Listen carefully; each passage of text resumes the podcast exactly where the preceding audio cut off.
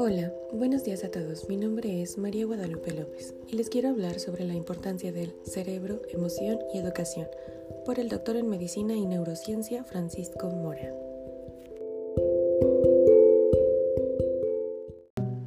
¿Alguien se ha preguntado cómo aprende el cerebro? Bueno, aprender es un proceso que ya viene programado genéticamente en el cerebro de todos los organismos. Es la base de la supervivencia del individuo, de la especie como tal como lo puede ser comer, beber o la propia sexualidad. Aprender y memorizar, en su esencia, significa hacer asociaciones de eventos que estos producen cambios en las neuronas. Asimismo, los contactos de estas neuronas con otras, en redes que se extienden a lo largo de muchas áreas del cerebro. Y en su esencia, todos los cerebros usan los mismos mecanismos neurales de aprendizaje. ¿Cuál es el aporte de la neurociencia al proceso de enseñanza-aprendizaje? Bueno, la comprensión acerca de que nada se puede aprender más que aquello que se ama quiere decir que muy poco se puede enseñar y aprender bien si no está mediado por la emoción. Y esto se basa en nuestros conocimientos actuales acerca de cómo funciona el cerebro.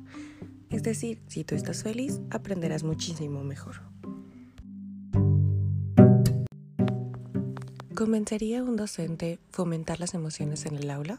La respuesta es, no se trata de fomentar las emociones en el aula, sino de enseñar con emoción, sino haciendo curioso lo que se enseña. La curiosidad despierta la atención en el que escucha y aprende de forma automática. Con ello, es obvio que se aprende mejor. Nada se puede aprender sin una atención despierta, sostenida y consciente. Y nada despierta más la atención que aquello que se hace diferente, y curioso. Un profesor monótono, aburrido o repetitivo es un claro ejemplo del valor de la emoción en el que se enseña.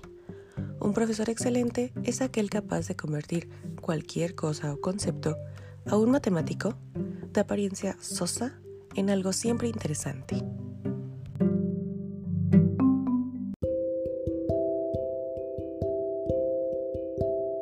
Estos fueron mis puntos más importantes. ¿Te gustó alguno?